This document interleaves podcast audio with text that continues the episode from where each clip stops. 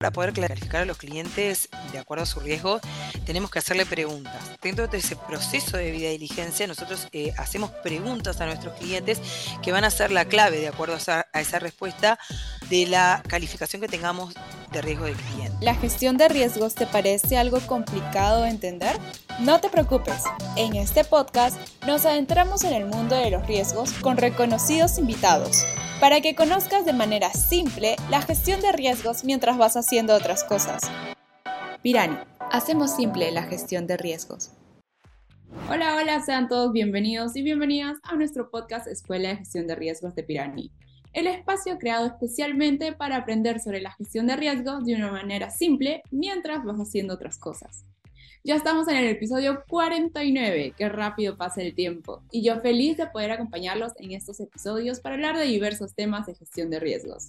Antes de pensar, me encantaría comentarles que si les gusta este contenido que están escuchando, nos puedan dar 5 estrellas y darnos seguir si nos están escuchando en Spotify o en Apple Podcast. Y si están desde YouTube, no se olviden de dejarnos un like y suscribirse a nuestro canal. Bueno, ahora sí, para este episodio tenemos una invitada extraordinaria desde Uruguay. Está con nosotros María del Pilar Pedracini, quien en los últimos 20 años se ha desarrollado en el área de prevención del lavado de dinero y financiamiento del terrorismo, la gestión de riesgos y fraudes en diversas instituciones del sector financiero, del mercado uruguayo e internacional. Su experiencia va desde la gestión y creación de las áreas, capacitaciones en estos temas diversos, así como el liderazgo de equipos de trabajo en estas unidades. Hola Pilar, qué gusto tenerte en este espacio. ¿Cómo estás? El gusto es mío, este, gracias por la invitación y bueno, espero poder eh, charlar un poquito de algunos temas que son el día a día de mi trabajo. Estoy segura que vamos a sacarle mucho provecho a este espacio, Pilar. Ahora sí, entremos en el tema de hoy. Vamos a estar hablando contigo sobre cómo debemos de gestionar la debida diligencia. Todo lo que tenemos que tomar en cuenta. Cuéntanos primero qué es la debida diligencia y por qué es importante. Yo creo que soy una convencida que el proceso de debida diligencia, en realidad, más allá de que obviamente es algo regulatorio para lo que es el sistema financiero y para muchos nichos dentro del sistema no financiero, eh, es algo que nos ayuda desde el punto de vista eh, de conocimiento de los clientes que tenemos. O sea, eh, a través de, del Banco Central, que es el regulador en este caso de Uruguay, de todo el sistema financiero, independientemente del nicho que ocupa, o sea, ya sea un banco, un cambio, una sociedad de bolsa o una emisor de dinero electrónico, este, que es algo que es una figura bastante más nueva en el tiempo que los anteriores, este, necesitan conocer quiénes son sus clientes. Desde el punto de vista de prevención de lavado, la debida diligencia es algo que se necesita a efectos de cumplimiento, el cumplimiento que tienen eh, los reguladores con el Poder Ejecutivo y el Poder Ejecutivo a nivel este, internacional, por ejemplo, con Gafi sin lugar a dudas es un cumplimiento que hay que eh, sí o sí tenerlo para poder eh, tener determinados estándares y cumplir con medidas internacionales desde el punto de vista país. Pero más allá de eso, desde el punto de vista de las unidades y lo que hacen al día a día, el proceso de diligencia te da la, potestad o, la herramienta de conocer realmente a tu cliente. A mí me parece eh, que el, proceso de diligencia es algo que Em, es continuo, es algo que no, no se puede eh, dejar solamente en el inicio de la relación comercial, es algo que además este, nos permite eh, proveernos de información a lo largo de la vida del cliente que incluso puede hacer que, cambie la relación con ese cliente. Y no solamente desde el punto de vista de las unidades de cumplimiento o las unidades de riesgo o las unidades de fraude. Yo creo que el proceso de diligencia es algo que también aporta muchísimo valor a otras unidades como las comerciales, ¿no? El hecho de conocer al cliente, ver qué opera, cómo opera, aporta mucho valor también a las unidades eh, que están pensando en cómo eh, capturar nuevos clientes o cómo fidelizar clientes.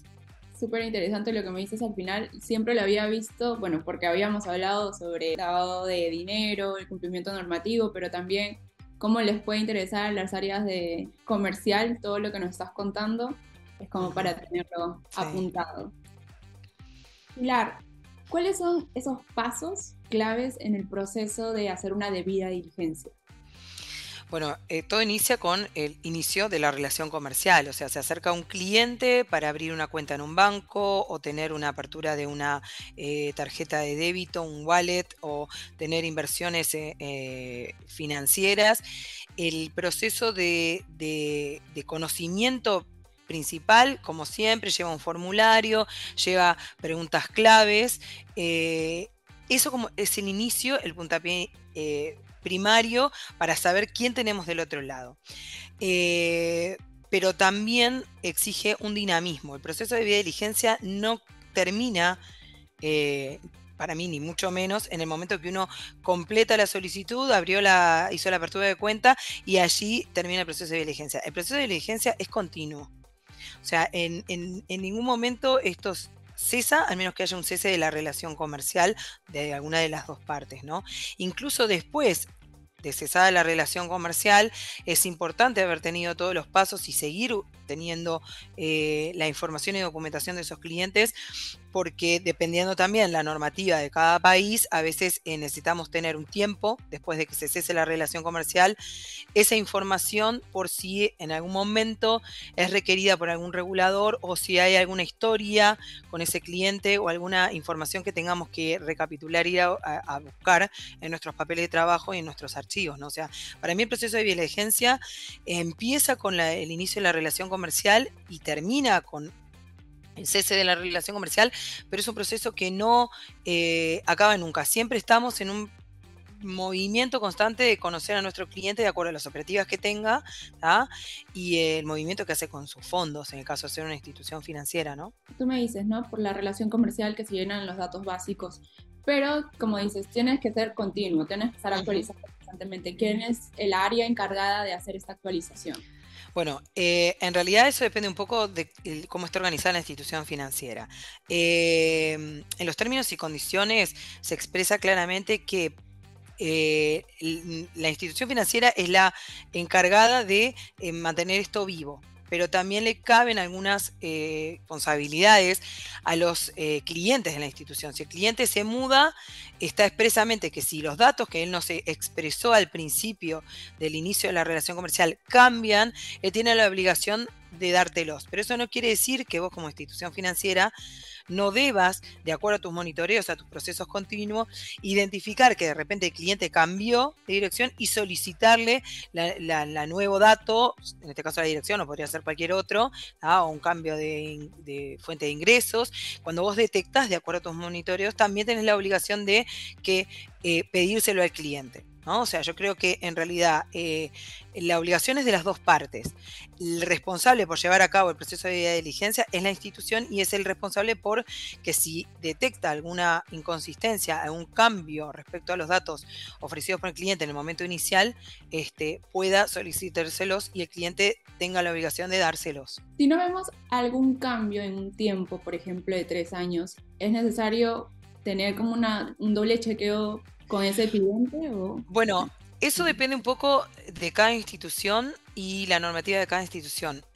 Eh, en la regulación eh, uruguaya, que es bastante similar a otras jurisdicciones que conozco, eh, se califican los clientes de distintos riesgos, alto, medio y bajo generalmente, ¿no? Pueden haber unas subdivisiones en el medio. De acuerdo a ese tipo de eh, división, las instituciones definen, y hay algunas normas que también lo definen, cada cuánto es el proceso de actualización de todos los datos.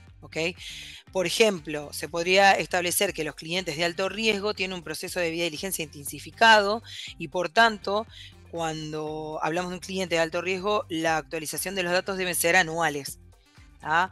Ya cuando hablemos de un cliente de riesgo medio o un cliente de riesgo bajo, algunas eh, instituciones o normativas hablan de una revisión cada dos años o una revisión cada tres o cada cinco y algunos que son de riesgo bajo, también podría llegar a ser que cuando tú detectes alguna inconsistencia o quieras eh, regularizar o quieras volver sobre un cliente o alguna operativa puntual, si ese cliente es de riesgo bajo, de repente puede dejarlo trascender sin ningún tipo de actualización o disparar un proceso de actualización puntual para eh, actualizar. Eso depende mucho de cada país, de cada normativa y de cada nicho institucional.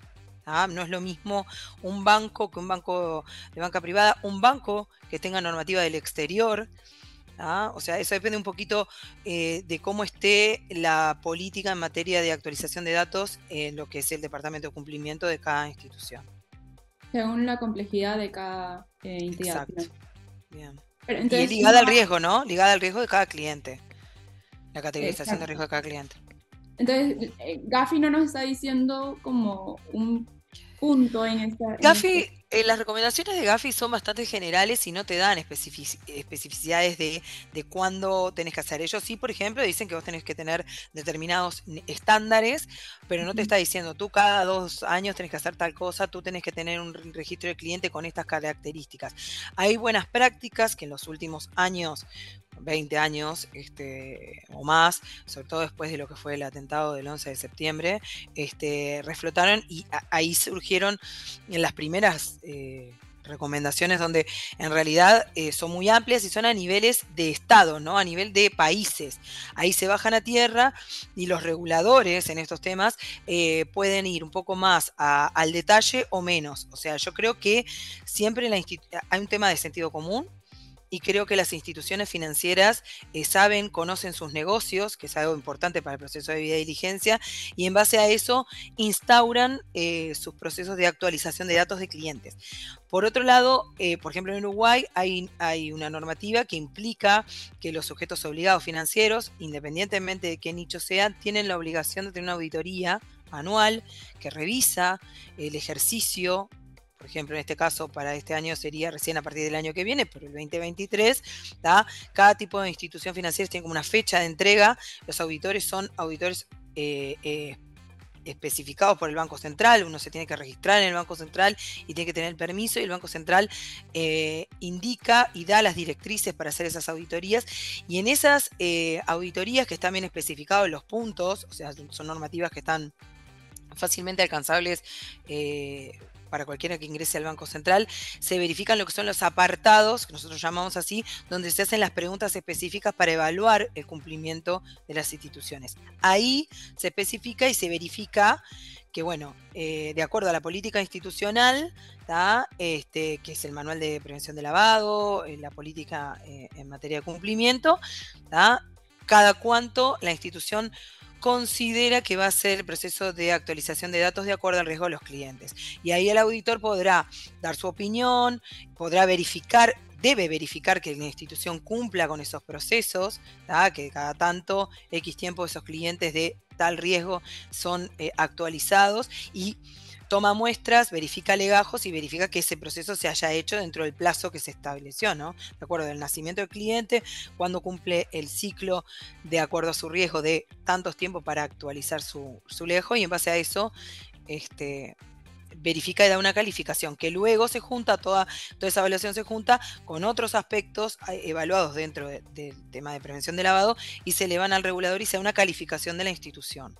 Perfecto, súper claro. Muchas gracias, Pilar y si hablamos de riesgos, ¿cómo podemos identificar y evaluar estos riesgos en un proceso de debida diligencia?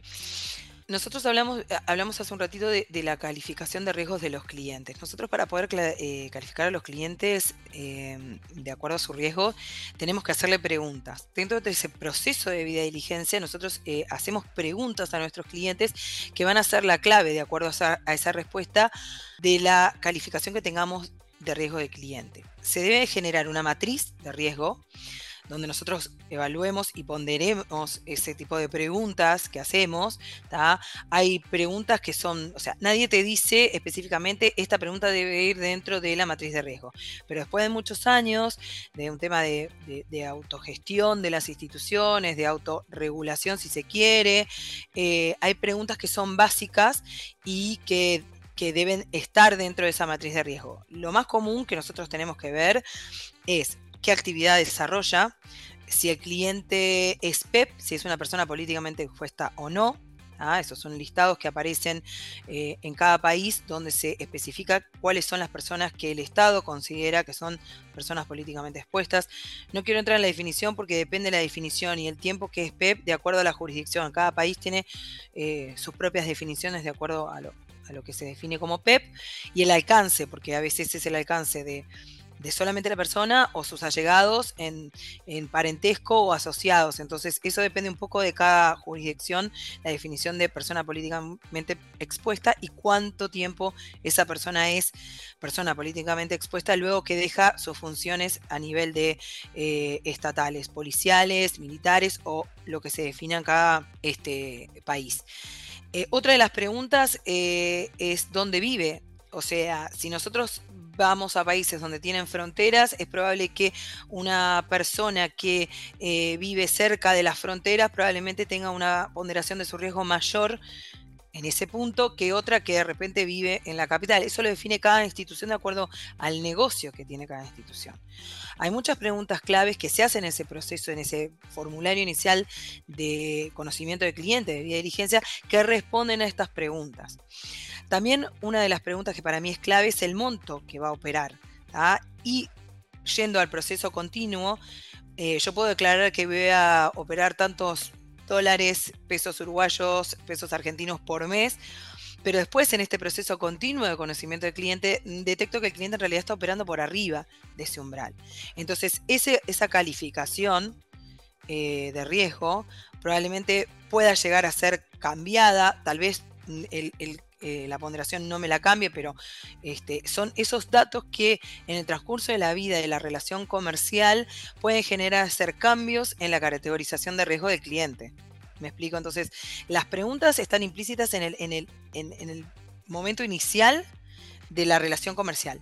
Luego, con el traspaso del tiempo, uno puede llegar a cambiar la ponderación, o sea, de acuerdo al peso que tenga esa, esa, esa pregunta si la respuesta cambia, puede cambiar el riesgo de ese cliente o incluso en el paso de la maduración de la institución financiera va cambiando su tipo de negocio o su cliente va evolucionando y va cambiando eh, algunos aspectos este, y sus clientes eh, pasan a ser otros clientes, abarca otro nicho diferente y la institución se ve con la eh, obligación Em, de cambiar las preguntas de su matriz de riesgo y por lo tanto recalificar a sus clientes o cambiar ponderaciones. Entonces, para mí, eh, tanto el proceso de vida de diligencia como la categorización de riesgo son cosas eh, bastante dinámicas que una unidad de riesgo debe tener y por eso tiene la ayuda del auditor interno o de los auditores externos para poder ayudarlo a mirar eso y evaluar si realmente hoy refleja eh, la, relación la realidad de la, de la institución. ¿Me explico? Pilar, y en todo esto, ¿cuál vendría a ser el papel de la tecnología? Bueno, eh, mm, mira, desde que yo inicié en este proceso al día de hoy, por las distintas instituciones que he pasado, eh, pasamos de algo muy manual a algo que yo, desde mi opinión, eh, creo que sin tecnología no se puede. ¿Qué es lo que ocurre? Después del 2020, cuando todo el mundo se volcó a, las billeteras virtuales, a las e-bankings, eh, la posibilidad de hacer operaciones, em, antes uno tenía que ir hasta la institución financiera y ejecutar la transacción, eh, iba a los cajeros, alguien lo veía personalmente a esa persona, le veía la cara, Hoy la tecnología, ya sea desde el proceso de onboarding hasta el proceso de monitoreo de las instituciones, ya sea una institución de cumplimiento, de prevención de lavado o una institución de fraudes, la tecnología es eh, indispensable. O sea, hoy no se concibe un monitoreo de ningún tipo de transacción de clientes, ya sea que vamos a monitorear cumplimiento o vamos a monitorear dentro de las instituciones, eh, las unidades de fraude, ¿no? Que lo que hacen es eh, monitorear desde otra óptica las transacciones de los clientes. Eh, la tecnología es fundamental. Hoy no podemos, para mí, concebir, concebir perdón, un, un monitoreo sin un dato de IP, sin un dato de dónde se loguea el cliente, un dato donde yo sepa qué jurisdicción podemos hablar de que haya una, un account takeover o no, hablando de o, o, un cliente que, ¿por qué este cliente está operando en el exterior? ¿Por qué hace transacciones desde el exterior? No quiere decir que haya nada raro atrás, simplemente que yo como unidad de, control de fraudes o unidad de cumplimiento, porque hablo de las dos porque hay, hay como grises en el medio, ¿no? Hasta dónde llega uno, dónde va el otra, este hay, necesita sí o sí tener tecnología, sistemas actualizados, dinámicos y customizables eh, para poder eh, tener una eficaz control en materia de prevención de lavado de dinero o antifraude, cualquiera de los dos.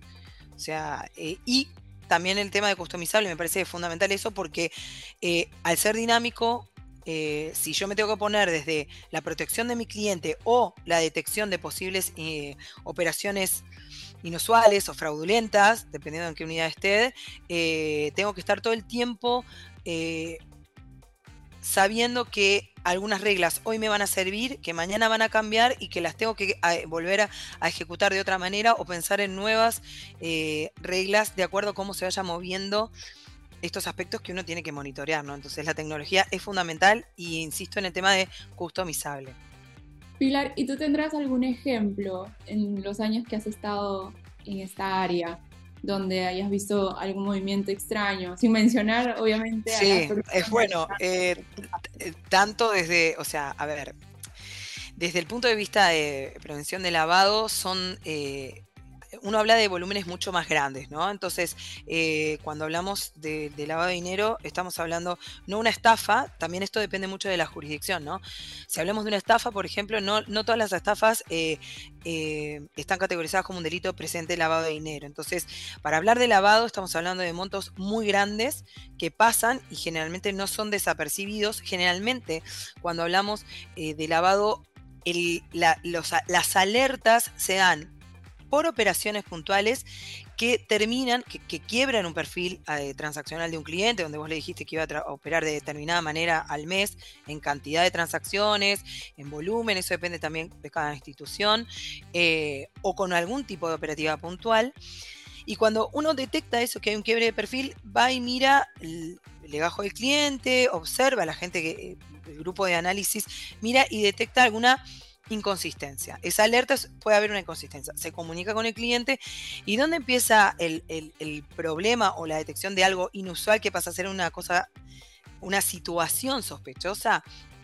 Bueno, es cuando el cliente se empieza a rehusar a dar información o la información y documentación que la da, que, que aporta a la investigación, en alguna manera es incongruente, no es suficiente, puede ser falsa. Hemos tenido muchos casos en las distintas instituciones en las que he pasado que he visto situaciones como estas que no eh, son suficientes para em, justificar la operativa que el cliente realizó. Frente a esas instancias, las instituciones tienen la obligación de hacer lo que se, llama un reporte de operación sospechosa, ROS o SARS en inglés, eh, que obligan a las instituciones a, frente a estos eh, eventos, juntar la mayor cantidad de documentación e información posible y también es muy importante estar actualizado en los procesos y la información que uno tenía del cliente. Eso es obligatorio y por eso digo que es dinámico y tiene que estar en un ongoing constante. Y con toda esta información hacer el reporte al regulador, en este caso es el Banco Central del Uruguay, y hay un secreto entre la unidad de análisis e inteligencia financiera que está dentro del Banco Central y las instituciones financieras, y al cliente no se le puede advertir. Ese es en el caso de prevención de lavado. En el caso de fraudes, es, estamos hablando de umbrales mucho más pequeños, estamos hablando de muy pocos dólares, donde hay una inmensa cantidad de tipologías y casuísticas y estas tipologías se entrelazan entre ellos. Yo no generalmente lo que me ha pasado es encontrar tres o cuatro tipologías unidas a algún caso puntual. Entonces, uno ve alguna situación puntual de criptoactivos con un account takeover en otra institución y que tiene una cuenta de destino en otra institución diferente y a la vez esa persona que recibe los fondos es una mula. Entonces, tú tenés varias tipologías eh, unidas en un solo caso.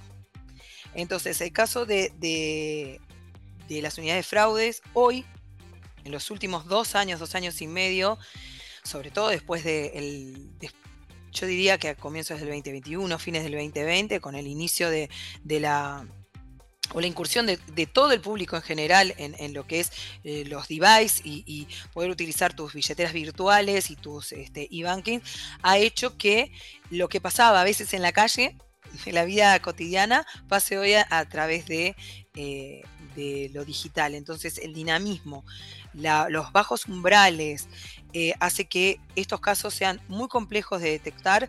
Necesitamos, lo que vos decías anteriormente, un buen apoyo en la tecnología, una tecnología que nos acompañe y empresas que nos provean de servicios que estén a la altura de este dinamismo.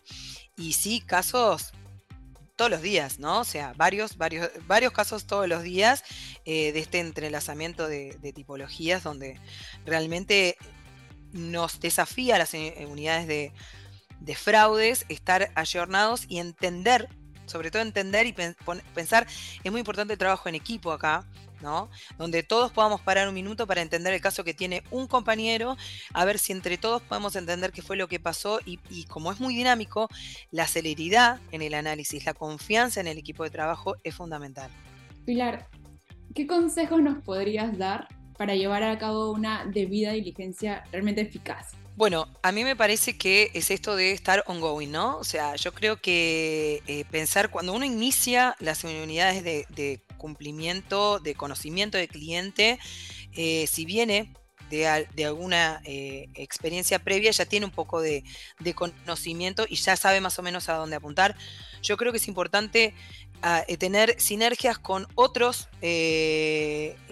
no con otras instituciones porque uno no puede comentar información, pero sí puede contactar profesionales que puedan ayudarlo. Hay asesores en materias de prevención de lavado o de conocimiento que nos pueden guiar en qué es lo mejor para tener una base. Y una vez que uno tiene la base y empezó con lo estándar, con lo obligatorio por normativa, por lo que te dice un asesor, ese conocimiento constante. Yo creo que el estar informado, el ver noticias, el escuchar este, situaciones que han pasado, ir a cursos, ir a capacitaciones. Eh, en materia de prevención de lavado de activos, más o menos ya todo el mundo conoce qué es lo, mejor, qué es lo que hay en la, en la vuelta, a nivel de regional, a nivel este, de cada país, y es muy bueno siempre estar escuchando. Para mí eso es fundamental porque, ah, pasó tal cosa. O de repente tener un referente, alguien que esté dentro del mercado en otra institución y sin dar información pueda ayudarte a cómo podemos tratar esta situación puntual y mejorar eh, el, concepto de riesgos y el concepto de eh, mejora continua para mí es fundamental en, las unidades de cumplimiento de riesgos y de fraudes. O sea, es algo que uno no puede, hice ya la tarea y estoy, ¿no? Es algo que tiene que estar constantemente eh, en, dinamismo y apoyarse mucho en el equipo, ayudar al equipo y capacitar al equipo. Este, una de las normas eh, en materia de prevención es la capacitación. El equipo de compliance, el equipo de fraude tiene que estar todo el tiempo empapado en tipologías, en situaciones nuevas eh, y para mí no basta con una vez al año. Este, uno tiene como líder de equipo, tiene que lograr que tu equipo se ponga lo que se dice ponerse la camiseta, ¿no? Y en base a eso, este, estar constantemente eh, evolucionando, aprendiendo y siendo permeable a lo que pase a tu alrededor. ¿Y cuáles crees que son esas principales diferencias si hablamos de debida diligencia financiera y, por ejemplo, la debida diligencia legal? Bueno, em, a ver, yo creo que el, el, proceso de diligencia es uno, ¿no? O sea, es siempre lo mismo, es conocer tu cliente y lo que hace tu cliente contigo institución. Cuando hablamos de proceso de diligencia, nosotros, yo vengo desde, lo que es eh, el, nicho financiero, pero también he incursionado como asesor en, lo que son no financieros. Eh, acá en Uruguay tenemos como separados en dos nichos, eh, los sujetos obligados financieros que dependen del Banco Central y los no financieros que dependen de la SENACLAF, que es la Secretaría Nacional Antilavado. ¿ah? Eso depende directamente del Poder Ejecutivo y lo que se encarga es de todo aquello que no es sistema financiero y si es un sujeto obligado. Dependiendo cada tipo de eh, sujeto obligado, es como que el alcance puede ser diferente, ¿no? Este, incluso la normativa eh, para dentro del sistema eh, financiero a veces no es igual. O sea, tiene distintos escalafones. O sea, una cosa es un banco, otra es un wallet, este, emisores de dinero electrónicos, como que los estándares son diferentes. Yo pienso que el punto es el conocimiento del cliente. ¿Hasta dónde se llega y dónde se profundiza? Es un poco lo que marque eh, la política eh, del directorio, ¿no? De cada institución y diga, bueno, hasta acá llegamos porque es un tema de competitividad también. Si yo, eh, institución financiera, que tengo un estándar un poco más bajo y todo mi nicho de mercado está acá y quiero elevarlo, probablemente haga que merme la capacidad comercial o que muchos clientes no quieran darme esa información y se vayan. Desde el punto de vista legal, entiendo que es exactamente igual, lo único que es hasta dónde vamos y cómo vamos. ¿ah? Eh, legalmente em, nosotros no tenemos que monitorear operaciones de nuestros clientes. En el caso de las instituciones financieras sí lo tienen que hacer. Entonces, la profundidad hasta donde se llega el conocimiento del cliente, de acuerdo a lo que envuelve mi nicho de negocio, es hasta donde yo tengo que llegar. Y eso lo define cada eh, profesional, de acuerdo si es eh, no financiero, o cada institución financiera de acuerdo a las políticas locales y si tiene una política eh, internacional este, o de casa matriz, será que llegue hasta ese estándar si es más eh, profundo o más elevado que, que tenemos en, el lugar donde está, ¿no? en la región donde esté, país. Pilar, y si hablamos de la comunicación y el compartir la información relevante durante el proceso de debida diligencia, ¿Cómo es que se debe hacer esta parte? Bueno, eh, el intercambio con los clientes, eh, eh, hay, dos tipos de intercambio según lo que, ah, si me apuntamos a esto en la, pregunta. con el cliente, el, ida y vuelta y las preguntas tienen que ser fluidas. O sea, nosotros, desde el punto de vista de conocer al cliente, el cliente nos tiene que responder todo aquello que esté dentro de lo correcto que una institución tenga que, saber para conocer a su cliente. Hay un tema de secreto bancario, secreto profesional, dependiendo de qué tipo de institución sea, donde nosotros no podemos divulgar esa información. Por otro lado, también hay leyes de, datos, de protección de datos, donde también hay estándares mínimos que todos debemos cumplir de todo tipo de institución, no tiene que ver ser financiera, eh, hay profesionales, cualquier otro tipo de empresa tiene que tener eh, estándares en respecto a la divulgación de datos de sus clientes. Y hay, en los términos y condiciones, se expresan las leyes, en el caso de Uruguay, eh, que están sujetos, tanto sea por normativa del Banco Central, por temas de lavado, o de ley de protección de datos personales. Hay una realidad, es que con el regulador ¿no? Las instituciones financieras o con la CENACLAF, eh, las instituciones financieras, si están dentro de un proceso de investigación eh, de acuerdo a lo que son sus competencias, ¿ok? No hay un secreto bancario, no hay un secreto profesional. En ese caso, las instituciones tienen la obligación de dar toda la información que tienen de sus clientes. ¿Me explico? O sea que ahí está claro y están las leyes, están las normativas donde la institución financiera para afuera con terceros no puede vincular ni dar información, este, pero sí tiene la obligación de poder ofrecer la información que tiene de los clientes con eh, los reguladores. Eso en Uruguay es así y en otras jurisdicciones con sus bemoles, con sus eh, especificaciones puntuales, pero también es de esa manera, ¿no? Porque hay investigaciones donde las instituciones tienen una cantidad de información respecto a determinadas personas que es obligación poder dárselas.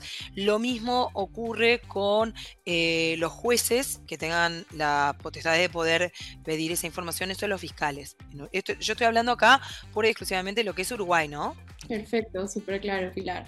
Ya estamos llegando a lo último del episodio. No quiero irme sin preguntarte también qué desafíos comunes enfrentan estas empresas en la gestión de la debida diligencia y cómo pueden superarlos. Eh, es un poco lo que estuvimos hablando. Yo creo que el dinamismo, el anonimato en el sentido de que eh, ya no tienen que ir presencialmente a las instituciones, poder verle la cara al cliente, eh, el desarrollo de un onboarding digital y que ese onboarding sea lo suficientemente robusto para poder dar tranquilidad a las instituciones eh, en cuanto a, que conoce a su cliente. También hubo que haber un, eh, hubo que transitar un un proceso con el regulador. Antes uno veía formularios firmados, escritos a mano o a, máquina, ¿no? O sea, con computadora, pero tenía una firma real en tinta. Incluso se pedía no firmar en tinta de color negro eh, para que uno realmente y que tuviera hasta la impresión. Hace muchísimos años hasta incluso se veía el óxido de los ganchitos de las engrampadoras, que realmente eso fuera real y no haya sido hecho hace poco tiempo. Hoy el desafío es el mundo digital. O sea, ligado a la pregunta que tú me hiciste, es el mundo digital, la inteligencia artificial, que hoy sabemos que es excelente, pero tiene sus riesgos muy, muy importantes, y eh, el desafío de poder estar constantemente en la vanguardia de lo que son las tipologías, las nuevas formas de poder eh, generar delitos, si se quiere, este, y poder estar ayornado a toda esta evolución que eh, a veces no da tregua, es diario. Es algo que realmente te pones a observar con tus equipos de trabajo y mirás, seis meses y en seis meses cambió todo. Entonces, sobre todo en materia de fraude, ¿no? Entonces, es sumamente interesante para mí la disponibilidad de los equipos, eh, cohesión en equipo, confianza en los equipos, la capacitación y el, dinamismo de estar eh, a la vanguardia en, tipologías, herramientas y bueno, lo que está pasando, ¿no? Nosotros vemos muchas veces que algo que pasó acá en Uruguay tres meses después pasa en México, después pasa en España y, es así. Entonces, eso no es que inventen algo nuevo, simplemente lo ayornan. Entonces, nosotros también tenemos que estar en ese mismo grado de, eh, de, fluidez y de dinamismo que están desde el otro lado. Qué interesante, Pilar. Muchísimas gracias por acompañarnos en este espacio. Creo que hemos aprendido mucho de las experiencias y lo que nos has contado, los puntos claves de la debida diligencia. Esperamos tenerte en otro próximo episodio. Por favor, cuéntanos eh, cómo te podemos encontrar en LinkedIn, las personas que te quieran agregar, consultar o conectar contigo. Bien, este, eh, mi LinkedIn, o sea, con mi nombre lo pueden encontrar, este, no hay problema, me piden solicitud y con gusto la acepto. Este, estoy dispuesta a, a poder ayudarlos en lo que consideren, si este, tengo una respuesta para sus preguntas. Y les agradezco a ustedes la posibilidad de poder comentarles un poquito de lo que es nuestro día a día y bueno, el aprendizaje y experiencias de todos estos años que, es bastante eh, grande y que se puede dar. Totalmente. Muchísimas gracias. Entonces, Pilar. Gracias a ti, Nicole. Nos estamos viendo en un próximo episodio. Conmigo será la próxima semana. Chao, chao. Gracias.